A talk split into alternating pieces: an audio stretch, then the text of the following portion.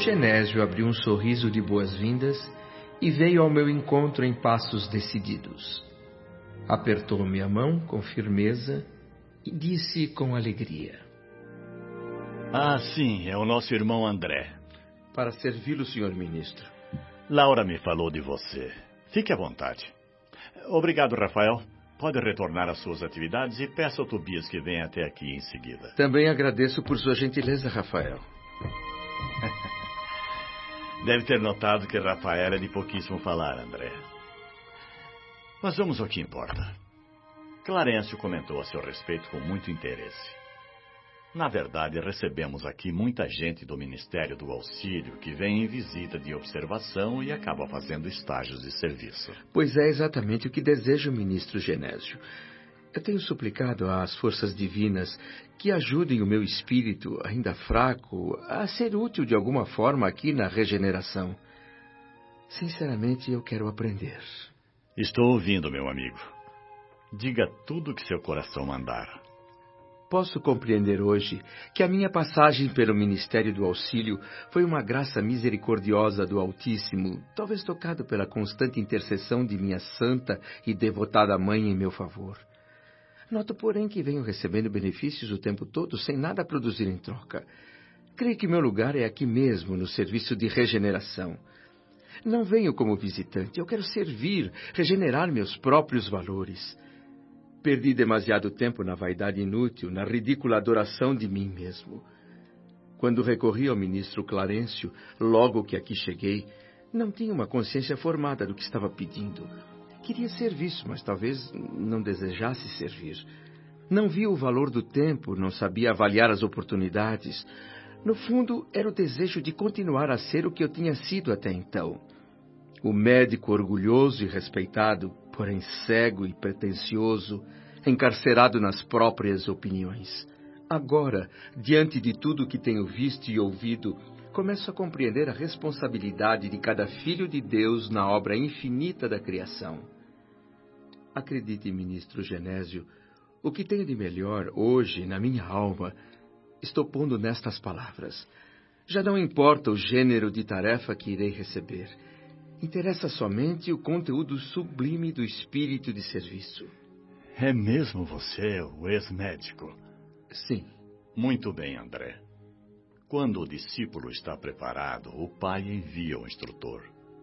Quando o servidor está pronto, o serviço aparece. A atitude que acaba de tomar favorece muito a concretização dos seus desejos. Na Terra costuma-se felicitar o homem que prospera financeiramente ou consegue alta projeção social. Aqui é diferente. Homenageamos a compreensão, o esforço próprio e a humildade sincera. Você irá receber uma ocupação justa. Mas antes de começar, é bom que faça algumas visitas e observe, examine. Ah, sim, aqui está Tobias. Este é André Luiz, nosso novo colaborador. É um prazer conhecê-lo, André. Da mesma forma, Tobias. Tobias ainda não esteve hoje nas câmaras de retificação, não é mesmo? Ainda não, ministro Genésio. André vem do Ministério do Auxílio inicialmente como observador. Eu quero que você o leve a conhecer as atividades nas câmaras retificadoras. Perfeitamente, senhor. É importante que nosso amigo se familiarize com os detalhes do serviço. E facilite ao máximo para que ele aproveite bem cada oportunidade, Tobias. Estou a caminho das câmaras. Se André quiser, pode começar já. Ah, por que não? Louvo os seus propósitos, André e peço ao Senhor que o conserve nessa disposição permanentemente.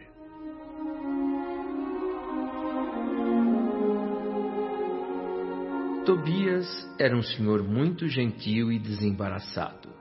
Caminhava rápido e eu o seguia de perto, coração pulsando na expectativa.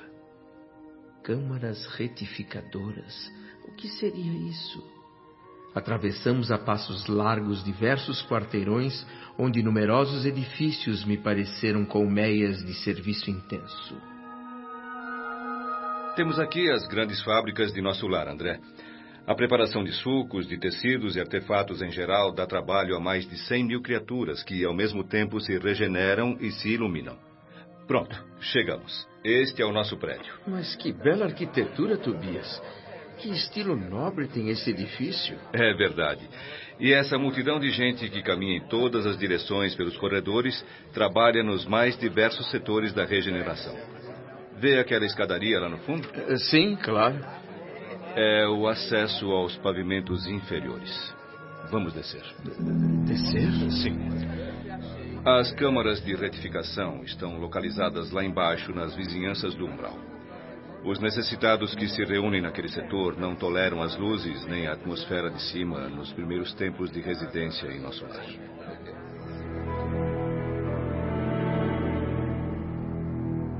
Nunca poderia imaginar o quadro que se desenhava agora aos meus olhos.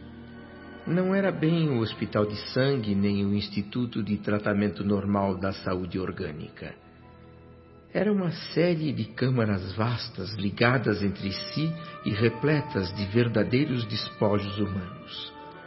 Ouviam-se no ar gemidos horríveis, soluços, frases dolorosas gritadas a esmo, rostos escaveirados, mãos esqueléticas, faces monstruosas, revelando terrível miséria espiritual. Para não fraquejar diante de tão horripilantes impressões, Precisei orar continuamente sem parar.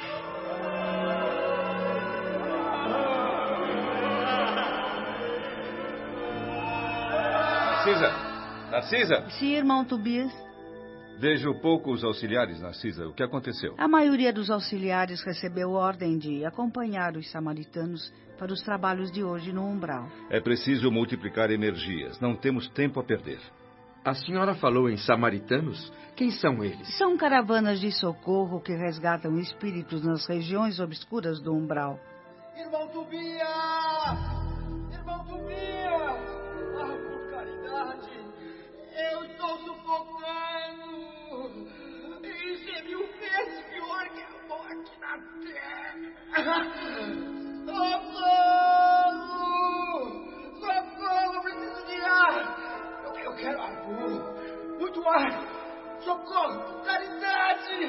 Por que o Ribeiro piorou tanto? Passou por uma crise terrível devido à carga de pensamentos sombrios emitidos pelos parentes encarnados. A família na Terra é responsável pela perturbação dele. Está muito fraco, não tem força mental suficiente para se livrar dos laços do mundo. Hoje, muito cedo, ele saiu sem o nosso consentimento correndo desabaladamente e gritando que exigiam a presença dele em casa, que não podia esquecer a esposa e os filhos, que era crueldade prendê-lo aqui longe do lar. Foi impossível fazer com que voltasse ao leito. Tive de aplicar no homem alguns passes de prostração em benefício dele mesmo. Fez muito bem, Narcisa. Mas vou pedir providências contra a atitude da família. Vamos mandar outra bagagem de preocupações a ela para que deixe o Ribeiro em paz. Tobias, seria o caso de se dizer que esse homem é um demente? É um homem preso num pesadelo. Nessa condição, a alma quase nada mais ouve nem vê do que as próprias aflições. O ser humano, meu caro, encontra aqui na vida real o que colecionou para si mesmo. Ribeiro vivia empolgado por numerosas ilusões.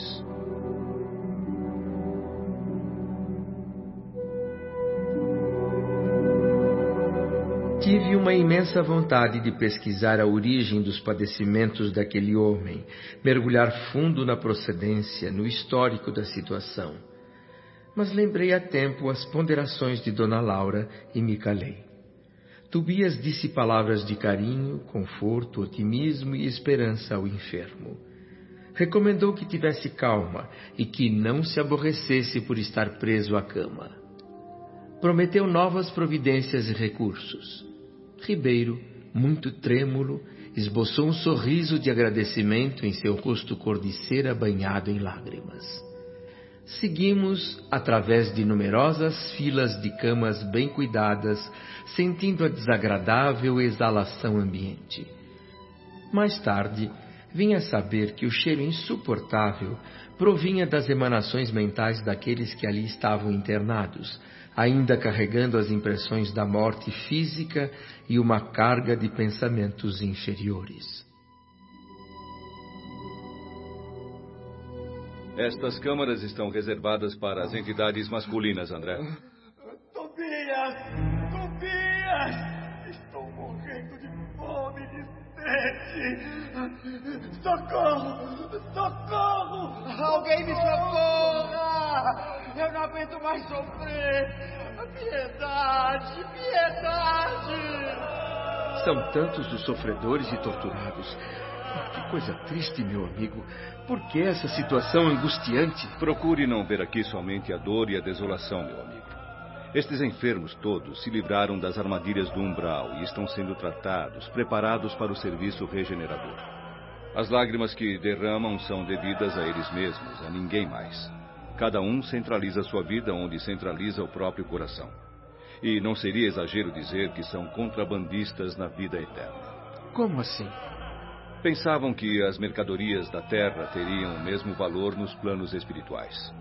Achavam que o prazer criminoso, o poder do dinheiro, o desprezo às leis e a imposição dos seus caprichos atravessariam as fronteiras do túmulo e valeriam aqui também.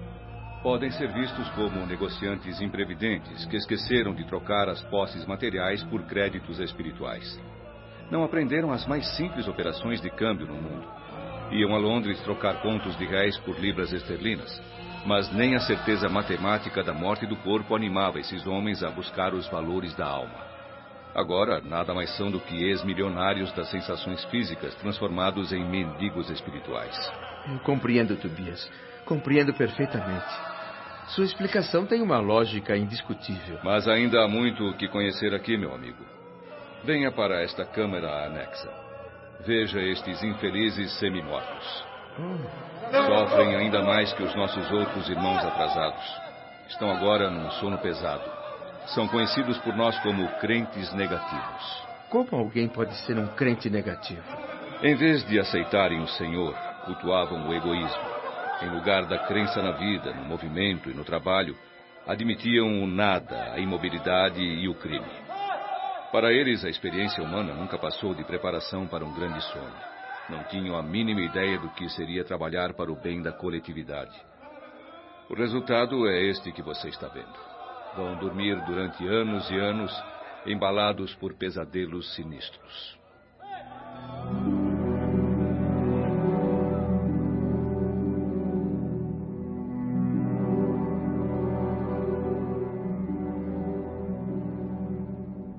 Impossível descrever o espanto que me dominava.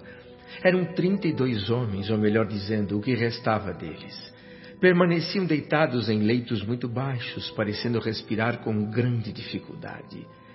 Tobias fez uma pausa nas explicações e começou a aplicar passes de fortalecimento naquelas figuras tristes e ao mesmo tempo assustadoras. Pensei que até ali já tivesse visto todos os horrores possíveis nas câmaras retificadoras da regeneração. Mas algo pior aconteceu. Ao final dos passes, dois daqueles enfermos começaram a expelir pela boca uma substância negra e viscosa com terríveis emanações cadavéricas. Tobias, mantendo absoluta calma, esclareceu que se tratava de fluidos venenosos segregados pelos infelizes pacientes. Meu novo instrutor parecia ignorar os odores fétidos e o visual chocante daquela cena. Prosseguia aplicando passes, imediatamente seguidos da mesma reação por parte dos enfermos. Em pouco tempo, grande número deles deixava escapar a mesma gosma escura e repulsiva. Narcisa a abnegada velhinha auxiliar dos serviços fazia o possível para ir limpando a sujeira, mas estava sendo vencida. Foi então que, num impulso, peguei algum material de limpeza e me lancei ao trabalho para ajudar a senhora. Tobias e Narcisa demonstraram gratidão pelo meu auxílio improvisado e meio desajeitado. O serviço continuou por todo o dia. Terminei cansado e suado, mas guardando no coração a mais absoluta certeza de que ninguém no mundo seria capaz de imaginar a alegria sublime de um doutor em medicina que recomeça a educação de si mesmo como auxiliar de enfermagem.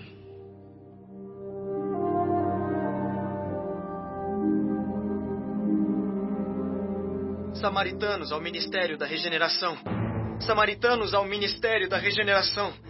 Muito trabalho nos abismos da sombra. Uma multidão de infelizes vagando pelas trevas.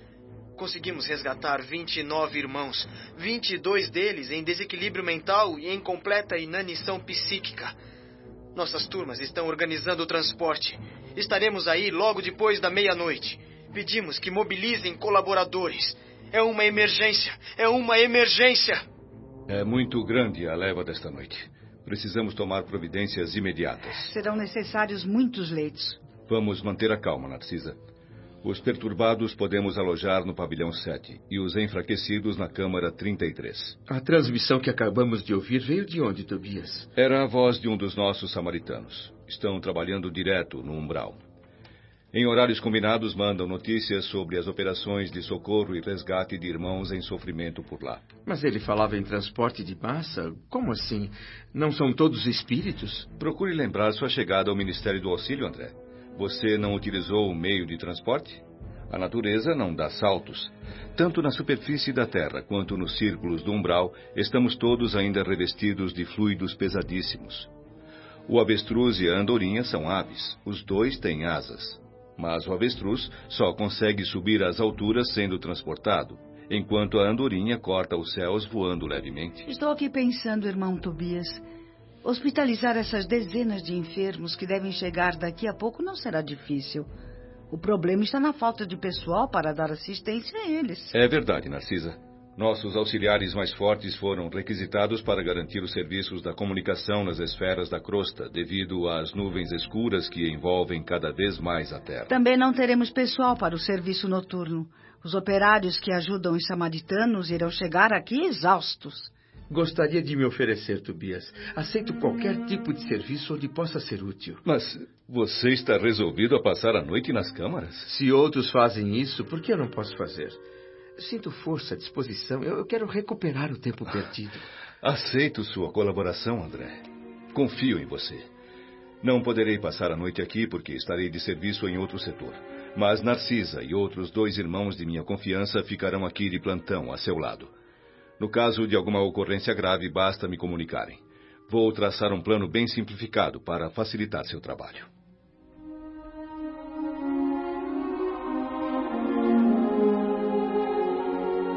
Toda essa correria começou logo após a prece coletiva do crepúsculo.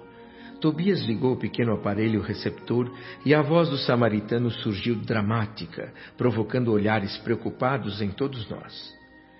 Apesar de me sentir um pouco cansado pelo esforço feito algumas horas antes, meu coração estava pleno de alegria.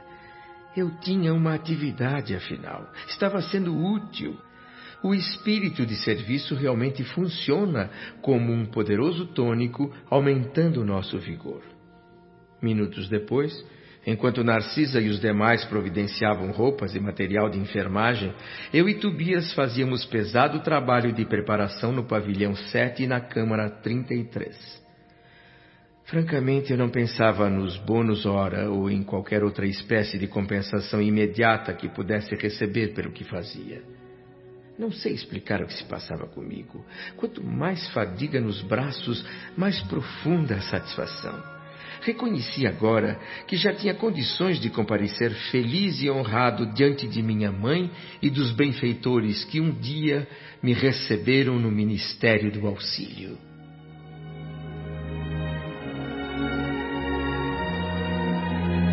Desejo a vocês muita paz de Jesus, boa noite e serviço útil. Amanhã às 8 horas você poderá descansar, André. O máximo de trabalho cada dia é de 12 horas mas estamos numa situação especial.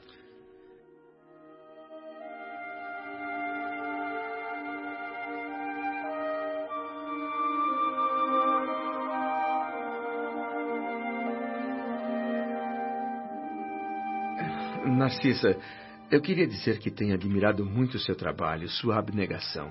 Você é generosa com os enfermos. É como se fossem seus filhos queridos. A irmã trabalha aqui há muito tempo? Ah, sim. Estou há seis anos prestando serviços aqui nas câmaras de retificação. E existe alguma previsão de quanto deve durar o seu trabalho aqui? Pouco mais de três anos ainda para que eu possa realizar meus desejos. Sabe, André, preciso de um endosso muito sério. Endosso? O que quer dizer com isso? Preciso encontrar alguns espíritos amados na Terra para serviços de elevação em conjunto. Minha vida passada foi repleta de erros e por causa disso não me foram dadas as possibilidades para, para realizar o que eu quero. Pedi, roguei muito, mas em vão. Quando estava no auge das perturbações e aflições, me aconselharam a procurar a ministra veneranda, uma das grandes benfeitoras do Ministério da Regeneração. Ela prometeu endossar meus propósitos junto ao Ministério do Auxílio, mas exigiu de minha parte dez anos de trabalho consecutivo aqui. Dez anos? É bastante tempo, Narcisa. No primeiro instante eu quis recusar. Achei demais a exigência. Mas depois reconheci as razões da ministra veneranda. Só assim posso corrigir certos desequilíbrios do sentimento. A exigência, portanto, não beneficia a ministra beneficia a mim. E acha que tem alcançado progresso? Oh, sem dúvida. O lucro tem sido grande. A cada dia venho me sentindo mais equilibrada e mais humana. Tenho certeza de que a minha futura experiência como encarnada na Terra será vivida com muito mais dignidade espiritual.